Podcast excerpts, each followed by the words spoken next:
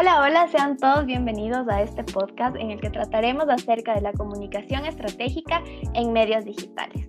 Ahora tenemos una invitada bastante especial, Camila Sánchez, graduada de Comunicación Corporativa de la Universidad de las Américas y actualmente estudiando una maestría en Publicidad Integrada en la UNIR. Ha trabajado en varias multinacionales de la publicidad y agencias de marketing locales como Content Manager, Planner Digital, Redactora, Estratega Digital y Key Account Manager. Bienvenida, Cami, ¿cómo estás? Hola, Sami, qué gusto. Muy bien. ¿Cómo estás tú? Muy bien, muchas gracias. No sé si nos puedes contar un poco acerca de tu experiencia, eh, qué es lo que estás haciendo ahora. Eh, bueno, en general, desde mi primer trabajo formal, que fue más o menos a media carrera de la universidad, empecé a trabajar en áreas de comunicación digital, marketing digital y publicidad digital. Actualmente trabajo en la, en la UDLA, soy consultora de marketing para las carreras de la universidad y estoy estudiando publicidad porque siempre me ha gustado y creo que necesito ampliar mis conocimientos fuera eh, del campo digital, sino a otras aplicaciones integrales. Muchas gracias Cami y es un gusto tenerte aquí. Bueno, en este podcast vamos a hablar acerca de los medios digitales, acerca de la gestión de la comunicación estratégica. Entonces, Primero quería preguntarte desde tu experiencia, ¿qué implica la planificación estratégica de la comunicación? Bueno, la, comunicación a lo largo de, la, de nuestra historia como seres humanos básicamente no cambia mucho. Cambian los medios, eh, es posible que cambien las tendencias, pero como seres humanos lo esencial no cambia. Por eso es importante recordar desde las teorías de la comunicación, es decir, empezar desde la escuela de Palo Alto, luego viajar hacia autores un poquito más modernos como John Costa, Paul Capriotti, que nos enseñan en, teoría cosas que en la práctica no varían. Por ejemplo, lo más básico, ¿qué dijo Paul Václavic en 1985? Él dijo, todo comunica. Y es así, cada acción, en nuestro caso, cada like, cada compartido, cada repost, Es importante conocer que la comunicación estratégica nos lleva a pensar en todas las aristas posibles y todos los caminos de la comunicación que debemos usar para nuestro propósito. Yo resumo eh, estas teorías en un qué voy a hacer, cuándo lo voy a hacer, cómo lo voy a hacer y para quién lo voy a hacer. Cuando estoy volando bastante creativa, creativamente y, me muevo de una idea hacia la otra, aterrizo a estas preguntas, porque para hacer una buena estrategia de comunicación nosotros tenemos que saber aterrizar en la marca. Con esto me gustaría que pensemos un poquito. En un caso, bueno, no es muy antiguo, es el caso de, de un jugador de fútbol americano que fue bastante, bastante famoso. Voy a remontar, bueno, este caso en realidad empezó a suceder hace cuatro años, cuando Colin Kaepernick empezó una protesta en contra del racismo que existe en Estados Unidos hacia los afroamericanos. Durante la temporada del 2016, cada vez que sonaba el himno nacional antes de empezar un partido, él se empezó a arrodillar. El protocolo dice que tienen que estar parados. Desde ahí ya tienes una, una, un significado comunicativo visual. En vez de estar parado como lo dice el protocolo, se está revelando y está y está arrodillándose. Este fue un acto de rebeldía que en realidad le costó su carrera. Muchas autoridades estuvieron en contra, especialmente Donald Trump. Y actualmente, después de haber sido un mariscal de campo súper famoso, de haber llevado a su equipo a los Super Bowls, no tiene, no tiene trabajo como jugador, ahora es activista. ¿Qué pasó en el 2018? Nike toma su imagen con el mensaje, bueno, con su campaña de Just Do It y dice, Believe in something, even if it means sacrificing everything crean algo, así sea que signifique que estás sacrificándolo todo. Y ahí vamos hacia la pasión, just do it. Y va exactamente hacia donde va la marca. Este es un caso que me gustaría que vayamos devolando durante la, durante la entrevista, porque nos va a llevar hasta una estrategia en donde vamos a poder palpar crisis y un montón de aristas dentro de la comunicación. Entonces, les dejo con este, con este tema abierto y sigamos con la siguiente pregunta. Sí, muchas gracias Cami, estoy totalmente de acuerdo y qué importante lo que el caso que nos acabas de compartir. Eh, creo que sobre todo es importante entender que la gestión estratégica de la comunicación va a permitir a las organizaciones conocer a los públicos, entenderlos y sobre todo tener el norte, ¿no? Es decir, este objetivo eh, al cual alinearse para establecer todas las acciones necesarias y la línea de sus mensajes, como nos en este caso. Bueno, la siguiente eh, pregunta sería, en el contexto de la pandemia, hemos visto un auge de emprendimientos en los medios digitales, quienes crean contenido sobre sus productos y se enfocan en la venta de los mismos. Pero ¿cuál consideras tú que es la importancia de gestionar estratégicamente estos contenidos que se publican? Eh, bueno, por el distanciamiento social, en realidad las redes sociales y todas las herramientas de e-commerce es la única alternativa de venta que tenemos. Y, mientras más rápida sea nuestra adaptación a esta nueva realidad y a los medios digitales, mejor va a ir nuestro resultado dependiendo de lo que queramos, sea venta, eh, posicionamiento, visibilidad. Cuando, cuando hablamos de adaptabilidad, no me refiero solamente a redes sociales en sí, sino a toda la experiencia que implica un e-commerce para que tu marca no, no quede canibalizada con el resto de información. ¿Qué pasa hoy en día?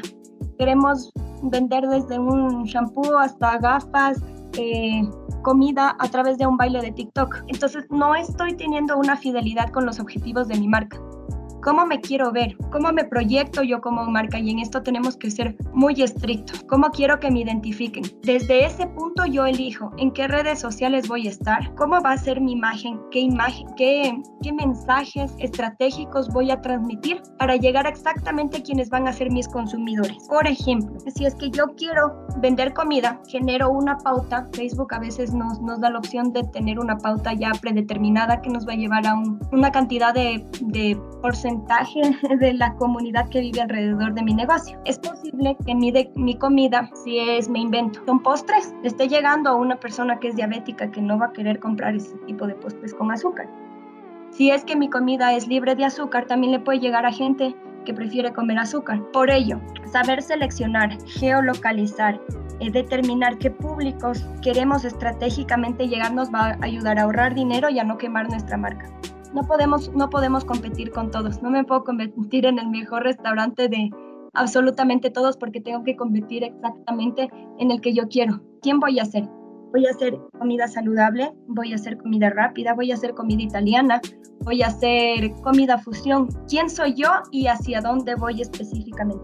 Esto nos ayuda a que no nos quedemos entre todos los contenidos que se publican en redes sociales a diario, para que nuestra comunicación sea efectiva y generemos una comunidad de gente que sí quiere consumir nuestros productos o si quiere visualizar nuestra marca o en caso de ser un personaje público, se identifica con lo que nosotros somos. Así es, Cami, eh, sí, nos encontramos en un contexto sumamente competitivo, como nos decías, y de exigencia sobre todo de nuestros públicos. Sabemos que ahora las organizaciones no solo responden a este intercambio comercial de eh, servicios, dinero, sino que juegan un papel social, donde es imprescindible construir las comunidades y una relación sólida con los públicos para garantizar sobre todo una sostenibilidad. Entonces, eh, también considero que es importante pensar en la composición de nuestras publicaciones, la plataforma a través de, de las cuales vamos a compartirlas, las descripciones, los mensajes y sobre todo crear contenidos de interés que se ajusten a estas necesidades. Bueno, y en esta misma línea del contexto digital han surgido nuevas teorías que explican las nuevas formas de construcción de estructuras sociales eh, una de ellas es la sociedad red, propuesta por Manuel Castells. Eh, esta nos indica que nuestra sociedad está basada en redes de comunicación digitalizada, en todos los aspectos, es decir, la política, la economía, las relaciones personales, pero además nos habla acerca de un cambio hacia una comunicación horizontal. Y aquí es donde aparecen los conocidos prosumidores, líderes de opinión o influencers desde tu perspectiva, ¿consideras que las empresas deben incluir en sus planes de trabajo eh, en conjunto con influencers? Hay que meditar mucho qué tipo de empresa y qué tipo de influencer te gustaría que, que sea un embajador de tu marca. Hoy en día eh, creo que estamos pensando que eh, estar en redes sociales es todo y que, y que los lo que digan los influencers genera toda la opinión pública. Yo te pregunto algo, ¿en quién confías más? Si viene una amiga y te recomienda algo que está usando o, o en un influencer al que sigues. Seguramente en la amiga. Ya vamos. Y, y, lo que te voy a decir es un poquito loco, pero de, de alguna forma todos somos influencers dentro, dentro de nuestro medio. La idea es saber seleccionada, es saber seleccionar. El problema en general es que la tendencia de influencers es que todos quieren hacer deporte, todos quieren comer bien, todos quieren eh, ser defensores de, la naturaleza, eh, adoptar animales y hay un patrón general dentro del que se están enmarcando todos. ¿Qué debería ser un, un verdadero influencer? Especializarse en lo que más le gusta y mostrar ese lado porque solamente así yo gano seguidores de, ay, yo, yo le sigo a esta persona porque publica unas recetas súper fáciles, deliciosas y, y, me gusta cómo es su personalidad, entonces le, le, entiendo bastante bien cuando yo quiero replicar una de esas recetas. O yo le sigo a esta persona por sus rutinas de ejercicio. Y ahí el uno, el primero me va a publicar ingredientes y ahí puedo, puedo poner marcas que, que, que sean materia prima para sus recetas y en la segunda opción, yo puedo vender ropa deportiva o puedo, o puedo vender suplementos deportivos. Ahí viene la estrategia. Tú tienes también una te teoría de la ley de Pareto.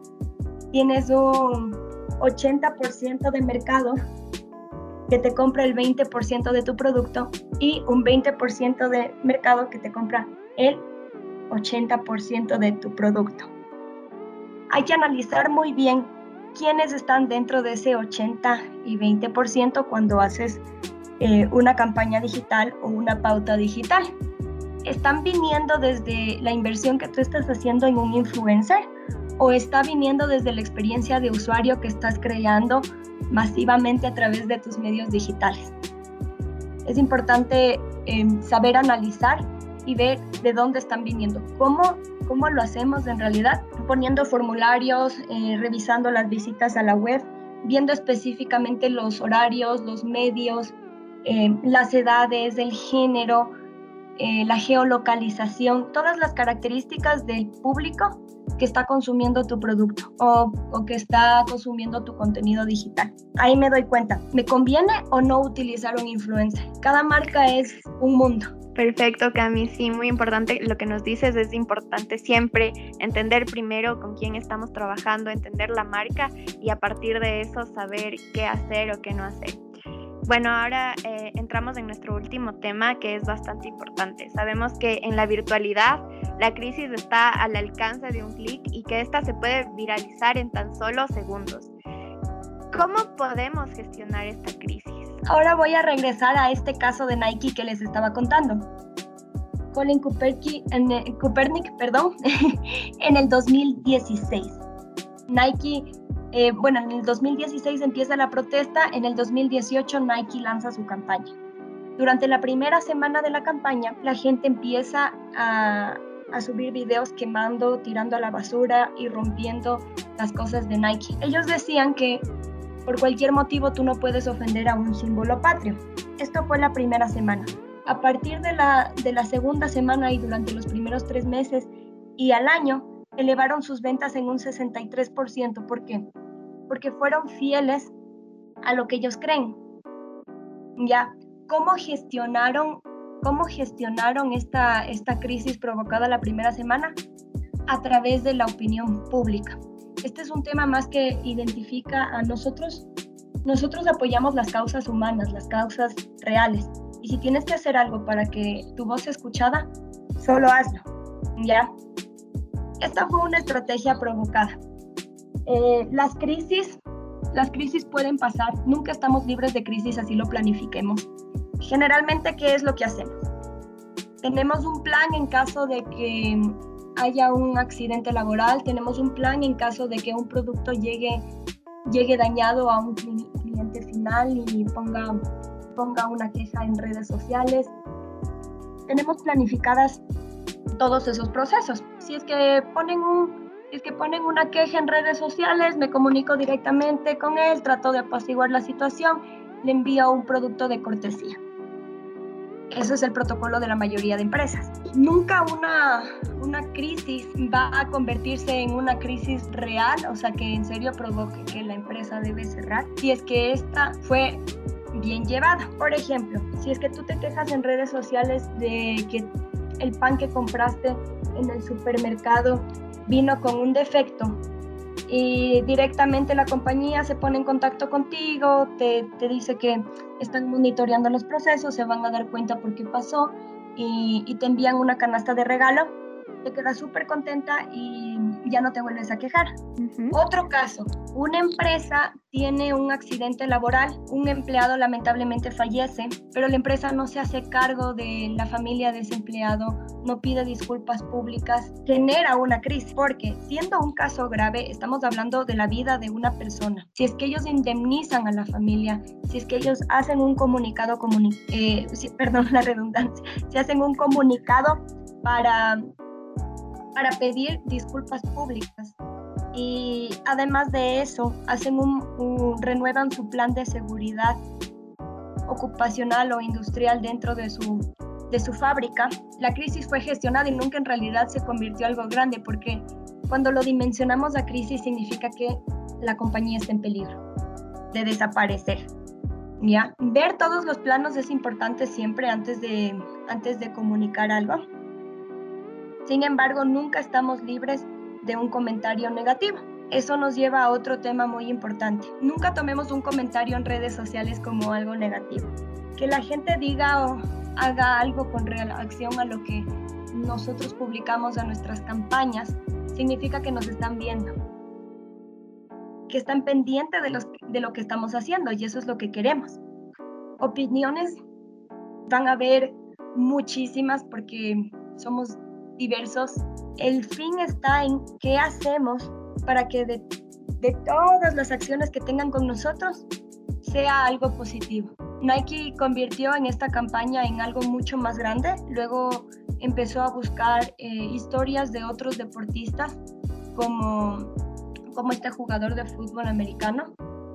Y, y lo empezaron a, mover con, con, con, diferentes nichos, o sea, hubieron quienes lucharon por la inclusión de, de personas con discapacidades, hubieron quienes lucharon por igualdad de género y se convirtió en un boom y en realidad tener un 63% más de ventas en el año es un éxito provocado entre comillas por una crisis. Eh, ¿Sí respondo a tu pregunta correctamente o te gustaría saber algo más? Creo que respondes completamente a mi pregunta, Cami, y te agradezco por todo el conocimiento y experiencia que nos compartes. Lamentablemente el tiempo se nos pasa volando y hemos llegado al final de este podcast, pero no sin antes dejar algunas conclusiones. Como sabemos, nos encontramos en un contexto digital que vino para quedarse y la gestión estratégica de la comunicación en este contexto es indispensable para las organizaciones. Debemos plantear un objetivo, conocer a nuestros públicos y sobre todo entender la esencia de la marca para ser siempre fieles a la misma. Actualmente existen varias teorías contemporáneas como la sociedad red y la ley de Pareto, de las cuales hemos hablado en este podcast, eh, las cuales nos ayudan siempre a trazar los caminos para conseguir nuestros objetivos. Pero es importante recalcar que estas no son las únicas, que debemos seguir investigando y llenándonos de conocimiento. Por otro lado, la reputación e inclusive la permanencia de las organizaciones en una crisis dependen del manejo que le demos a la comunicación en ese momento. Si bien es cierto, no podemos establecer una receta para la resolución exitosa de algún caso, podemos decir que es necesario conocer el problema a fondo para saber a qué nos enfrentamos. Para esto hay varias herramientas y de acuerdo con ello definir una misma línea de mensaje y las acciones que vamos a llevar a cabo, siempre tomando en cuenta que los comentarios de nuestros públicos deben ser atendidos para evitar que las situaciones se viralicen en el contexto digital. Y sobre todo, como tú nos cuentas, Cami, en el caso de Nike, tomar a estas situaciones emergentes como una oportunidad para crecer como organización a través de un buen manejo de las crisis Tal vez nos puedes tú compartir una última recomendación. Sí, hay que ser siempre leales a la marca y pensar en que todo lo que hagamos, digamos, va a ser visto, todo comunica.